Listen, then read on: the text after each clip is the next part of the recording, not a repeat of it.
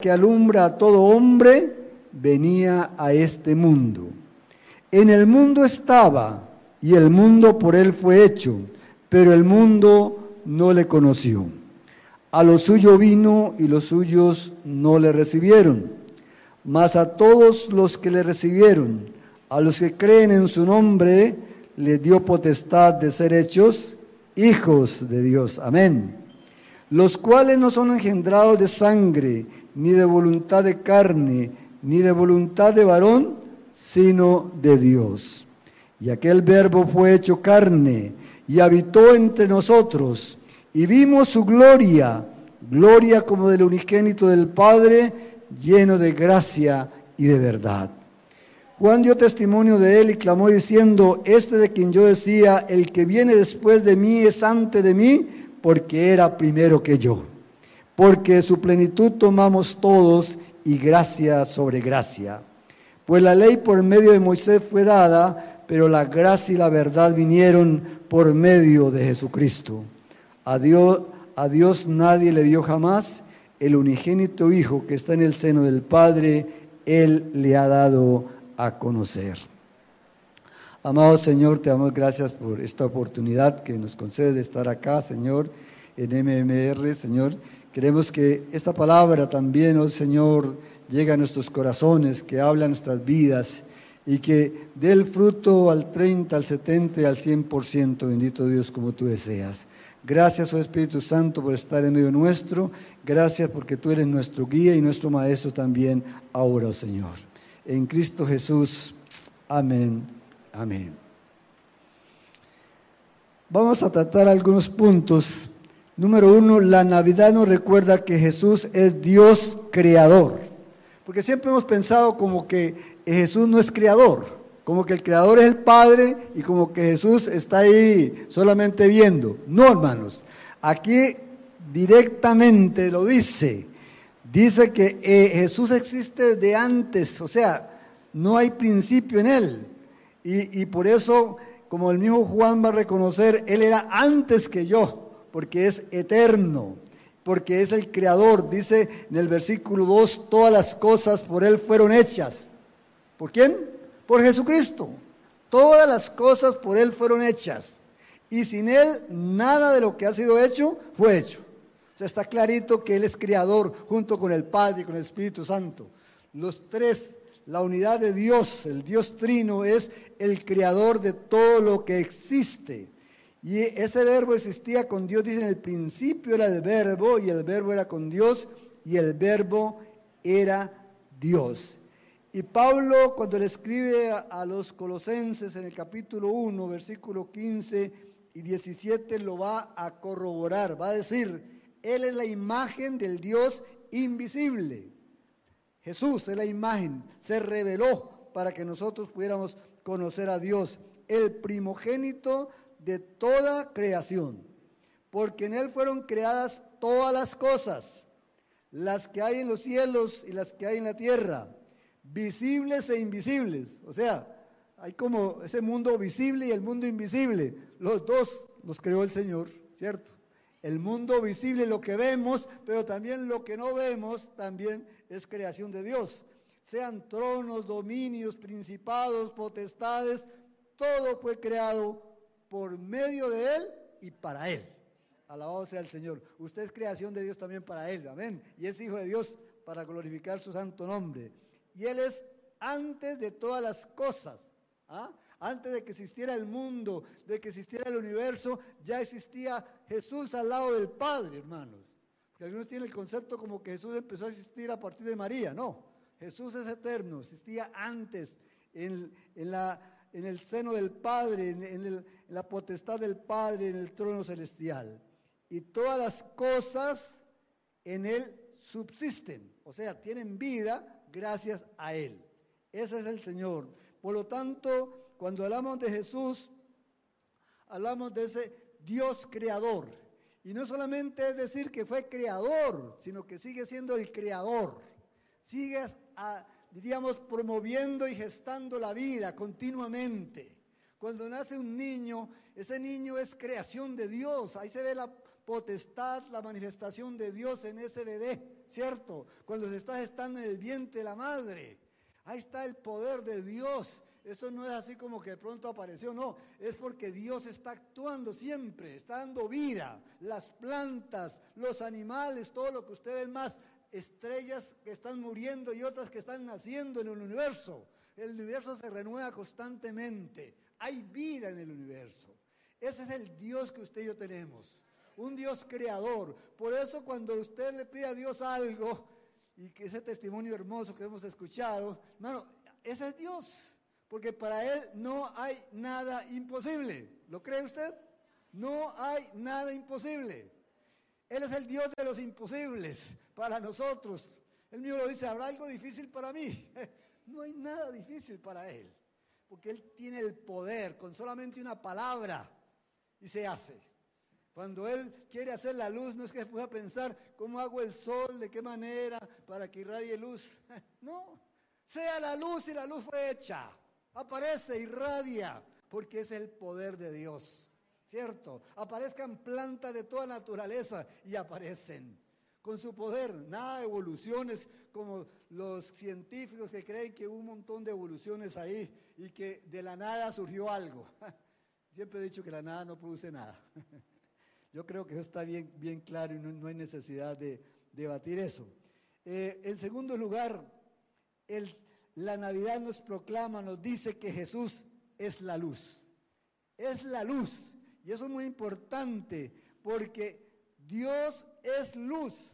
Así se define Dios. Dios es luz.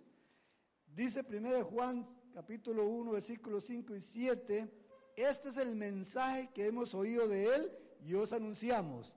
Dios es luz y no hay ningunas tinieblas en él. Dios es luz es, irradia luz. Por eso dice Apocalipsis que en el trono de Dios no hay necesidad de lámparas ni de luz, ni de energía eléctrica, ni nada. ¿Sabe por qué? Porque la gloria de Dios lo irrumpe todo, lo resplandece. Él es la gloria misma, ahí está la luz. Imagínense, no hay necesidad de luz ni del sol, porque Él mismo es el resplandor de su gloria. Todo está claro en su presencia. Y qué hermoso es pensar que un día vamos a estar allí en ese hermoso lugar. Por eso dice, no hay ningunas tinieblas en él. Si decimos que tenemos comunión con Dios y andamos en tinieblas, mentimos y no practicamos la verdad. Esto es muy importante porque no solamente saber que Dios es luz, es que si usted está en luz, debe andar en luz. Amén. O sea, si usted está pegado a la fuente, al Señor mismo, que es la luz, usted tiene que también irradiar luz, transmitir luz. ¿Y qué significa eso? Vivir una vida nueva, vivir de acuerdo a los parámetros de la palabra, no lo que el mundo le diga. La iglesia siempre hace lo contrario a lo que el mundo hace. Amén. ¿Por qué? Porque el mundo simplemente es según la corriente, lo que aparezca. Nosotros nos comportamos según la palabra. Puede sonar extraño, pero así debe ser. Su vida no se rige por lo que el mundo le diga, ¿cierto? Como pasó ahorita esto del viernes negro, como le llamen, ¿verdad? Que la gente se desboca a ver cómo compran y todo eso, que es parte del mundo, ¿verdad? Puede ser que a lo mejor usted encontró alguna oferta por ahí buena, no sé. Pero no, no es para seguir esa corriente, ¿cierto? Como de acumular y de hacer lo que el mundo hace, sino hacer lo que la palabra del Señor dice. Pero si andamos en luz como Él está en luz, tenemos comunión unos con otros. Y la comunión es andar en luz, ¿cierto? Andar en luz, o sea, andar guiado por el Señor en todo lo que usted hace. Y quizás aquí es lo más fácil estar en luz, ¿cierto? Porque estamos cantándole al Señor, estamos adorando, estamos eh, escuchando la palabra, pero usted sabe que cuando salga de aquí todo se le va a complicar. Y ahí es donde usted tiene que tener una lucha Usted está comprometido, no solamente conmigo, sino comprometido con Dios, a hacer luz en las tinieblas. Porque ahí donde usted necesita hacer luz. Ser luz en las tinieblas. Que si está trabajando y tiene un montón de compañeros que no, no conocen al Señor y que, se, y que hablan vulgaridades, usted es luz ahí. No es parte de las tinieblas. Su forma de hablar, su forma de comportarse refleja que usted es luz. Amén. Porque es nuestra vida, es nuestra conducta diaria lo que refleja si verdaderamente somos luz delante del Señor. Sí, porque algunos dicen, no, es que en el, templo soy una cosa y afuera soy otra. No, no, no ha nacido de nuevo. Porque si ha nacido de nuevo está investido de la ropa que Dios le ha dado, que es una nueva vestidura. Amén. Y en esa vestidura, la vestidura resplandece en el Señor. Si andamos en luz como Él está en luz, tenemos comunión unos con otros y la sangre de Jesucristo nos limpia de todo pecado. Y es que cuando hablamos de que Jesús es luz, y es muy importante que siempre lo, lo tengamos en cuenta, usted recuerda que cuando Jesús nació en Belén, hace más de dos mil años, y estaban los pastores allá cuidando sus rebaños, Dice ah, Lucas, el Evangelio según San Lucas, capítulo 2, versículos 9 al 11. Y aquí se les presentó un ángel del Señor, y la gloria del Señor lo rodeó de qué? De resplandor, de luz. Imagínense, una manifestación gloriosa. Y tuvieron gran temor los pastores, pero el ángel les dijo, no tengan miedo, porque aquí os doy nueva de gran gozo que será para todo el pueblo que os ha nacido hoy en la ciudad de David un Salvador que es Cristo el Señor. Qué declaración más hermosa. Y sobre eso se fundamenta nuestra fe. Amén. Pero aparecieron ángeles y un gran resplandor, porque siempre que aparece la gloria de Dios hay luz. Es luz para irradiar, para separar toda tiniebla. Isaías 61 va a decirnos, levántate, que resplandece, porque ha venido tu luz. El Señor cuando viene a tu, a tu corazón, viene a traer luz. Por lo tanto, tienes que resplandecer, hermano. ¿Cierto? Es, es, es como un imperativo, es una orden. No es una cuestión de que si usted quiere resplandecer. Es que es una orden de parte del Señor. Resplandece donde quiera que estés. Porque todo lo que nos rodea es tinieblas, hermano. Todo lo que está alrededor nuestro es tinieblas. Este mundo está en tinieblas. La única luz que tiene este mundo es la iglesia por la presencia misma del Espíritu de Dios. ¿O me equivoco, hermanos? La presencia de Dios hace que haya luz en medio de este mundo. Pero quitando eso, todo lo demás es tinieblas. Todo lo demás, todo lo que usted escucha y ve, está lleno de tinieblas. Si usted prende el televisor, es muy poco lo que usted puede decir, eso es luz. La gran mayoría de lo que usted ve y escucha es puras tinieblas. Sí, es lo que se transmite, pura mentira y engaño y falsedad. Todo eso es, es parte de las tinieblas. Pero el Señor nos llama a eso, a que efectivamente haya luz. Por eso también Isaías en el capítulo 9, versículo 2, va a decir que con el nacimiento de Jesús vino la luz al mundo. Dice Isaías 9:2, mas no habrá siempre oscuridad para la que está ahora en angustia, tal como la aflicción que le vino en el tiempo que livianamente tocaron la primera vez a la tierra de Zabulón y a la tierra de Neftalí. Pues al fin llenará de gloria el camino del mar de aquel lado del Jordán en Galilea los gentiles. No habrá siempre oscuridad para la que ahora está en angustia. ¿Por qué? Porque el Señor cuando llegó al mundo trajo la luz. Y Él mismo, Él mismo se define como la luz del mundo. Yo soy la luz del mundo, dijo Jesús. El que me sigue no andará en tinieblas, sino que tendrá la luz de la vida. ¿Sigue usted la luz? ¿Sigue usted a Jesús?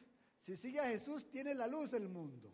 Por lo tanto, usted no vive en tinieblas, porque sigue a Cristo que es la luz. Y eso es muy importante siempre recordarlo y tenerlo en cuenta. La luz, como hemos dicho, desaloja las tinieblas. ¿Y las tinieblas qué son? Pecado, maldad, perversión, todo lo que usted quiera definirlo. Eso es, tinieblas. Todo lo que se opone a Dios en pecado y maldad, perversión de este mundo, eso es tinieblas. Y dice Colosenses 1, 13 y 14, también de Pablo, el cual nos ha librado, o sea, Jesucristo, nos ha librado de la potestad de las tinieblas. Amén. ¿A cuántos ha librado el Señor de la potestad de las tinieblas? Como unos cuatro o cinco.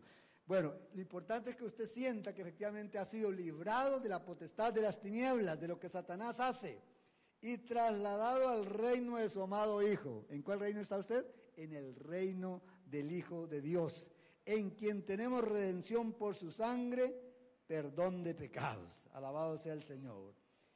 Y 1 de Pedro capítulo 2, versículo 9 va a decir, mas vosotros sois linaje escogido real sacerdocio, nación santa, pueblo adquirido por Dios, para que anunciéis las virtudes de aquel que os llamó de las tinieblas a su luz admirable.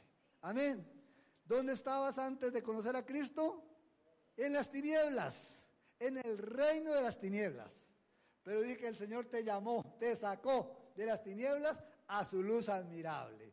Por eso hay que alabar al Señor. Y por eso cada vez que usted canta al Señor, exalta al Señor, recuerde de dónde lo sacó el Señor. ¿Dónde estaba y ahora dónde está ahorita? Cómo Dios ha hecho una obra gloriosa en tu vida.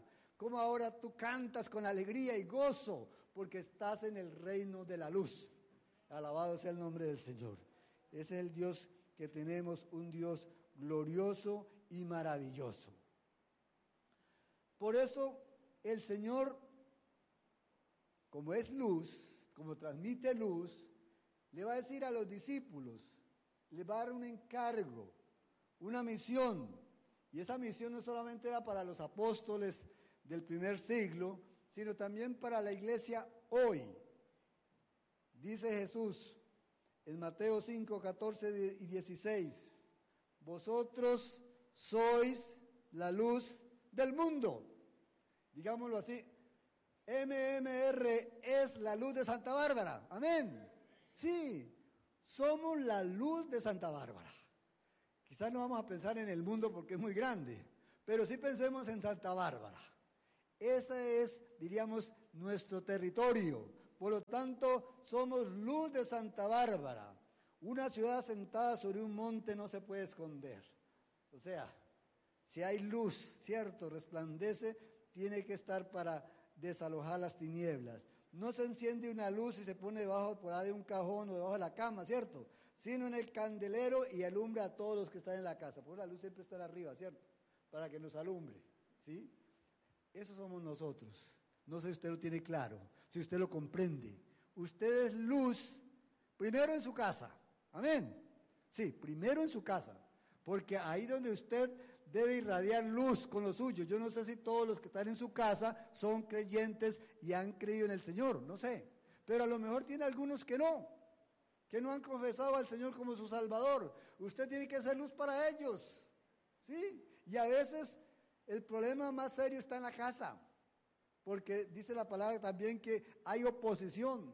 Y no crea que es que Satanás diga, ah, qué bueno que usted es luz y ahorita todo esto está lleno de luz y facilito. No, siempre habrá trampas del enemigo para que su luz deje de brillar y ojalá se apague. Es el propósito de Satanás, que su luz no brille. Pero ahí está el reto, yo quiero brillar, Señor. ¿Cómo brillo? haciendo lo que tú quieres, haciendo tu voluntad, no agradando a los otros ni agradando al enemigo, sino agradándote a ti solamente, porque ese es el llamado para hacer luz. En su trabajo usted es luz. Amén. Que si los otros se comportan de otra manera, que si no está el jefe, llega todo el mundo tarde, usted llega temprano, llega la hora que es, porque usted es luz. No se comporta igual que todos. Sí, que si alguien le da por sacar las cosas, por si está el jefe, y aquí hay mucho en, este, en esta bodega, una cosa más que, que me lleve, una cosa menos, ni se dan cuenta. No cuente conmigo, porque yo soy luz. Porque no tengo que actuar como actúan los demás. El cristiano tiene que actuar de manera distinta porque donde quiera que esté es luz y el Señor está ahí contigo. Así que usted tiene que agradar a Dios en todos sus actos. Que el mundo vea que usted es diferente. Sí, el cristiano tiene que revelarse como una persona que es distinta a todos. Porque si nosotros actuamos igual que todo el mundo, entonces no somos cristianos. Nos estamos autoengañando. De nada serviría venir aquí a alabar al Señor y exaltarlo y hasta llorar y, estar de, de rodillas y luego seguir haciendo lo que todo el mundo hace. No sirve, hermanos, no sirve. La verdadera adoración que el Señor exige es el sacrificio personal donde usted está. Que no se comporte igual que todos, que no habla igual que todos, porque usted es luz. Amén.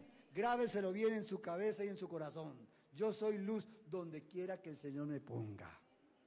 Y no importa que no le caiga bien a los otros, hermano, esto no es de caerle bien a los otros, es caerle bien al Señor. Haga un compromiso. Yo quiero agradar al Señor y no importa que a los demás no les guste, pero que les guste al Señor, eso es más que importante y necesario. En tercer lugar, la Navidad es un regalo de salvación, como lo, hemos leído acá en el versículo 12 y el 14, que dice, a los, más a todos los que le recibieron, a los que creen en su nombre, le dio potestad de ser hechos hijos de Dios. Y hemos cantado ese hermoso canto, ¿verdad? Que somos hijos de Dios. Si usted ha cantado es porque usted un día recibió a Cristo en su corazón. Amén. Lo recibió como su Señor y Salvador. Hizo un pacto con Él de seguirle, de amarlo, de glorificarlo en todo lo que usted hace. Y el versículo 14 que va a decir, y aquel verbo fue hecho carne habitó entre nosotros y vimos su gloria, gloria como el unigénito del Padre lleno de gracia y de verdad. Es un regalo que Dios nos da a través de la fe, de recibir al Señor. Por eso es el primer paso en el camino cristiano, que usted acepte al Señor. ¿Cuántos han aceptado al Señor como su Señor y Salvador? Gloria a Dios. Y eso es el inicio de la carrera. Es como que usted inicia. Pero ahí el reto es llegar hasta el final como dice la palabra, ¿cierto? Sé fiel hasta cuándo? Hasta la muerte. Y yo te daré la corona de la vida. La carrera cristiana es terminarla. No es simplemente comenzarla, porque muchos la comienzan y la dejan tirada. Eso no sirve. ¿Sí? Ninguno que poniendo sus pies en el arado mira hacia atrás es apto para el reino de Dios, dijo Jesucristo. Hay que comenzar y seguir puesto los ojos en Jesús, el autor y consumador de la fe. No ponga los ojos en ningún otro, porque hay gente que pone los ojos en los pastores, las pastoras, en lo que sea, en líderes, en el evangelista, en el otro, y si ese le falló, ah, no, si, ese era el que, el era mi líder, entonces yo también me aparto. ¿Ah? No, hermano, puesto los ojos en Jesucristo, porque Él no te va a fallar, porque Él es el que te indica el camino, es por eso la luz que va irradiando eh, cómo caminar en medio de las tinieblas, en medio de todo lo que nos rodea. Pablo va a decir en Efesios 2.8, por gracia sois salvos, y esto no de vosotros, pues es don de Dios, no por obras para que nadie se gloríe. Somos salvos por gracia. O sea, por el amor de Dios, porque a Dios le plació. No es que vio en usted algo especial, ¿sí? qué bueno que es fulano de tal, ¿cierto? No, simplemente porque nos amó, dice la palabra, nos amó. Y entonces envió a su Hijo para que todo aquel que en Él cree, como dice la palabra, no se pierda, más tenga vida eterna, Juan 3, 16. Pero el énfasis que yo quisiera hacer en esta ocasión es que la Navidad significa Dios con nosotros. Emanuel, Dios con nosotros. Y esto es muy importante quizás porque a veces lo, decimos muy a la ligera, pero para entender eso hay que remontarnos un poco a la historia del pueblo hebreo en su peregrinar por el desierto rumbo a la tierra prometida. Recuerde que Moisés le va a decir a Dios, Señor, yo necesito que tú camines conmigo. Y el Señor le dice, mi ángel irá contigo. Voy a mandarles un ángel para que los guíe todo. ¿Y qué le dice Moisés, Señor? Si tu presencia no, ha de ir conmigo, mejor no nos saques de aquí. Si tú, mismo no vas con nosotros, mejor no nos saques.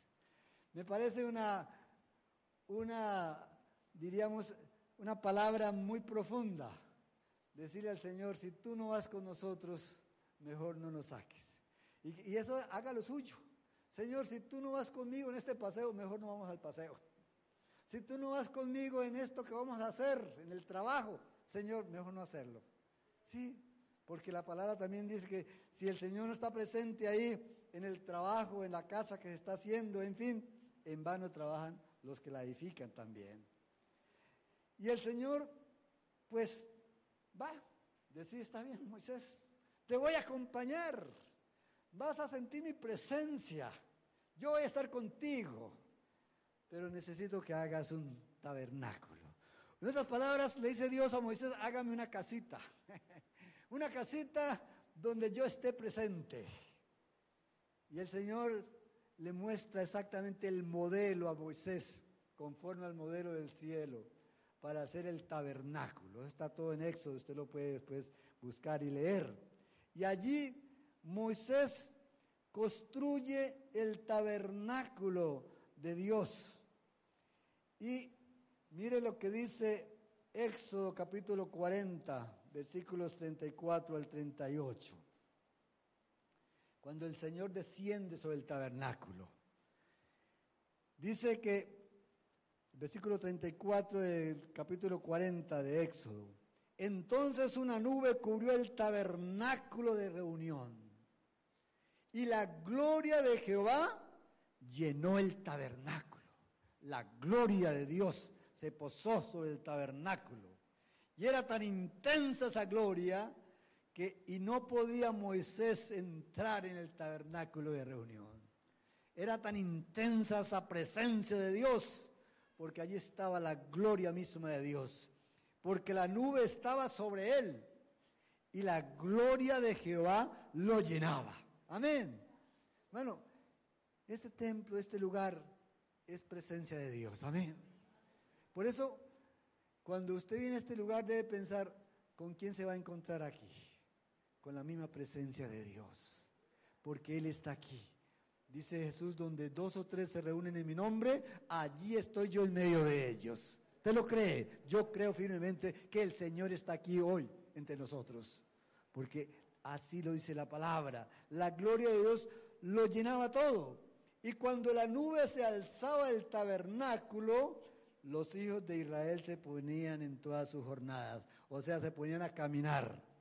Pero si la nube no se alzaba, no se movían hasta el día en que ella se alzaba.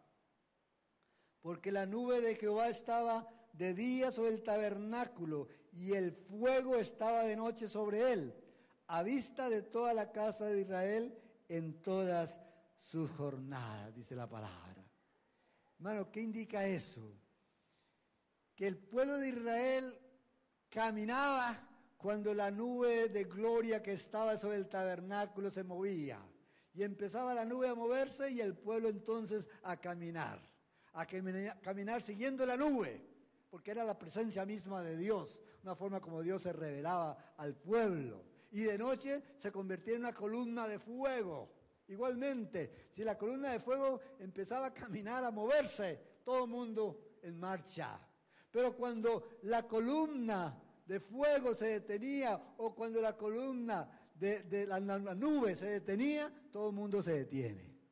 Pare. Ese era, como decir, el indicativo para poderse mover o quedarse quieto. Imagínese usted que todo el mundo está durmiendo. Tres de la mañana, dos de la mañana y de pronto la nube empieza, la columna de fuego a moverse. Y seguramente que alguien decía tocar la trompeta, todo el mundo despiértese porque nos vamos. La nube se movió, no podemos quedarnos aquí. Y todo el mundo en movimiento. ¿Qué indica esto, hermanos? Que la iglesia no puede caminar si no hay presencia de Dios. Que no podemos hacer nada si la presencia del Señor no está en tu vida y en mi vida. Necesitamos esa presencia gloriosa de Dios, así como estuvo en el tabernáculo, en el pueblo de Israel, hoy la presencia del Espíritu de Dios que guía al pueblo también en medio de las tinieblas. Si usted quiere ser victorioso en Cristo Jesús, no lo puede hacer por sus propias fuerzas. Necesita la unción divina del Espíritu de Dios que reposa en tu vida, te llene con su sabiduría, con sus frutos, con todo lo que Él es, para que puedas vencer a la oscuridad. Necesitamos, hermanos, más que nunca de esa presencia gloriosa de Él. Por eso dice la palabra, aquel verbo fue hecho carne y habitó entre nosotros. vino y se hizo uno de nosotros. Y dice Juan, vimos su gloria, gloria como el unigénito del Padre, lleno de gracia y de verdad. Y el Señor estuvo ahí con los discípulos, pero cuando Él se fue a ir, ¿qué les dice? Yo no los voy a dejar solos, yo no los voy a dejar abandonados, no los voy a dejar huérfanos. Les voy a enviar el consolador al Espíritu de Dios, porque yo sé que ustedes son muy débiles, porque yo sé que ustedes van a retroceder. ¿Cierto? Necesitan un consolador, un guiador que es el Espíritu Santo, el que está con el Padre y el que está conmigo. Quiero que esté con ustedes. Y qué glorioso, hermanos. Es lo más maravilloso que uno puede encontrar en las Escrituras, saber que el Espíritu de Dios, que es Dios, viene a morar en tu vida y en mi vida. Dice Ezequiel capítulo 36, versículo 26 y 27. Os daré corazón nuevo y pondré espíritu nuevo dentro de vosotros. Y quitaré de vuestra carne el corazón de piedra y os daré un corazón de carne. Y pondré dentro de vosotros mi espíritu. Y haré que andéis en mis estatutos y guardéis mis preceptos y los pongáis por obra. Mano, nosotros necesitamos de esa presencia gloriosa. Necesitamos que Él sea nuestro guía, que Él sea nuestro consolador, que así como el pueblo de Israel necesitaba de la gloria de Dios en el tabernáculo, hoy necesitamos que la gloria de Dios se manifieste en el Espíritu de Dios que vive y reina por los siglos. Usted y yo necesitamos esa presencia. Necesitamos que Él nos guíe siempre, porque el Señor conoce que somos débiles. Usted y yo somos débiles. O aquí hay alguien, alguien tan fuerte que dice, no, yo, yo puedo ser cristiano sin necesidad de eso. Imposible. Es imposible ser cristiano si usted no tiene la unción divina en su vida. El Espíritu de Dios viene a cumplir la misión que Cristo le encomendó de ser nuestro maestro, nuestro guía, nuestro consolador, a recordarnos todo lo que Jesús dijo. Eso es lo, que hace el Espíritu Santo. Por eso se dice que el Espíritu de Dios sí es el vicario de Cristo en la tierra, porque viene a ser la obra que Cristo le encomendó. No es el Papa, es el Espíritu de Dios, que viene a nuestra vida para llenarnos de su presencia. Por eso, como dice acá Ezequiel, necesitamos un corazón nuevo. Por eso, una persona, diríamos, mientras no se convierte al Señor, no puede tener presencia del Espíritu de Dios. Esto no es para el mundo, hermanos. Y puede ser que eh, suene un poquito así como arrogante, pero es que así lo dice la palabra. Que el mundo no puede recibir porque no le ve ni le conoce, dijo Jesús. Sí. O sea, con un corazón empernido, un corazón lleno de, de maldad, de pecado, ahí no mora el Espíritu de Dios. Para que el Espíritu de Dios venga a su vida a morar, usted necesita una conversión total, una regeneración. Es permitir a Dios, Señor, cambia mi corazón, cambia mi vida, para que Él sea el que guíe mi vida, mis pasos en todo lo que voy a hacer. Por eso dice acá que Él quitará el corazón de carne y pondrá un corazón nuevo, ¿cierto? Pondrá un corazón diferente y pondré dentro de vosotros mi espíritu y haré que andéis en mis estatutos y guardéis mis preceptos y los pongáis por obra. O sea, la presencia del Espíritu de Dios en nosotros es cierto, nos produce mucho gozo, amén. Pero también hay una gran demanda, una gran responsabilidad. Es poner por obra lo que el Señor te ordena. Usted está llamado a hacer la obra que Dios le encomendó. Y el mundo, como lo hemos afirmado otras veces, no conocerá a Cristo más que el Cristo que usted refleje. Ese es el Cristo que el mundo va a ver. Sus compañeros, sus amigos y todos en Santa Bárbara y donde usted viva, no van a ver otro Cristo que el que usted refleja con su vida. Amén. Por eso necesitamos ser investidos del poder de lo alto para caminar con Cristo, para seguir sus pisadas, para poder agradar a Dios como Él espera. Yo no sé cómo está su relación con Dios, pero yo le invito a que revise su, su vida, especialmente si ha entendido que sin la presencia del Señor no podemos caminar. No podemos ser victoriosos, pero en Cristo somos más que vencedores. Amén. Con su presencia sí es posible. ¿Cuántos en esta mañana quieren decir al Señor, yo quiero caminar contigo? Yo quiero dejarme guiar por tu Espíritu Santo. Yo quiero permitir que el Espíritu de Dios toque lo más profundo de mi ser. Que si hay algo que todavía al Señor le desagrada, dígale, Señor, borra de mí toda maldad, todo pecado, todo orgullo, toda vanagloria, todo lo que a ti te desagrada. Porque el Señor mora en corazones limpios, purificados, santos. Y a veces nosotros, como vivimos en este mundo de pecado, también nos contaminamos. Le invito a que revise su vida y si usted quiere hacer ese, ese compromiso con el Señor, que se ponga de pie y diga, Señor, yo quiero caminar contigo. Yo quiero que tú, Señor, ilumines mi vida, que sin ti realmente no me atreva a dar un paso, porque te necesito en todo lo que yo haga. Te necesito, Señor, porque tú eres mi Dios soberano, mi Dios glorioso, mi Dios maravilloso. Vamos a orar. Dígale al Señor ahí lo que hay en su corazón, porque yo no conozco su corazón, solo usted, usted lo sabe. Quizás quiera revelarle al Señor, Señor, yo no he caminado como tú deseas. No he sido la luz que tú deseas en mi barrio, en mi comunidad, en mi trabajo, en el estudio, en la universidad, donde estés. Señor quiere cambiar tu vida, quiere tocar tu vida, quiere realmente llenarte de su luz para que tú irradies esa luz de Cristo donde quiera que estés. Amado Señor, Henos aquí ante tu presencia. Queremos, bendito Dios, que una vez más tú reargullas nuestros corazones, que tú limpies, tú purifiques, Señor, toda escoria y toda maldad, oh Dios Santo. Quita de nosotros todo aquello, Señor, que impide que la gloria de Dios resplandezca en nuestras vidas, oh Dios. Que el mundo pueda ver tu gloria en nosotros, Señor, porque tú eres un Dios de poder y eres la luz del mundo. Queremos ser tu luz, queremos ser, oh Dios mío, el tabernáculo donde tú habitas. Y para habitar en ese tabernáculo tiene que haber limpieza, tiene que haber purificación, tiene que haber santidad.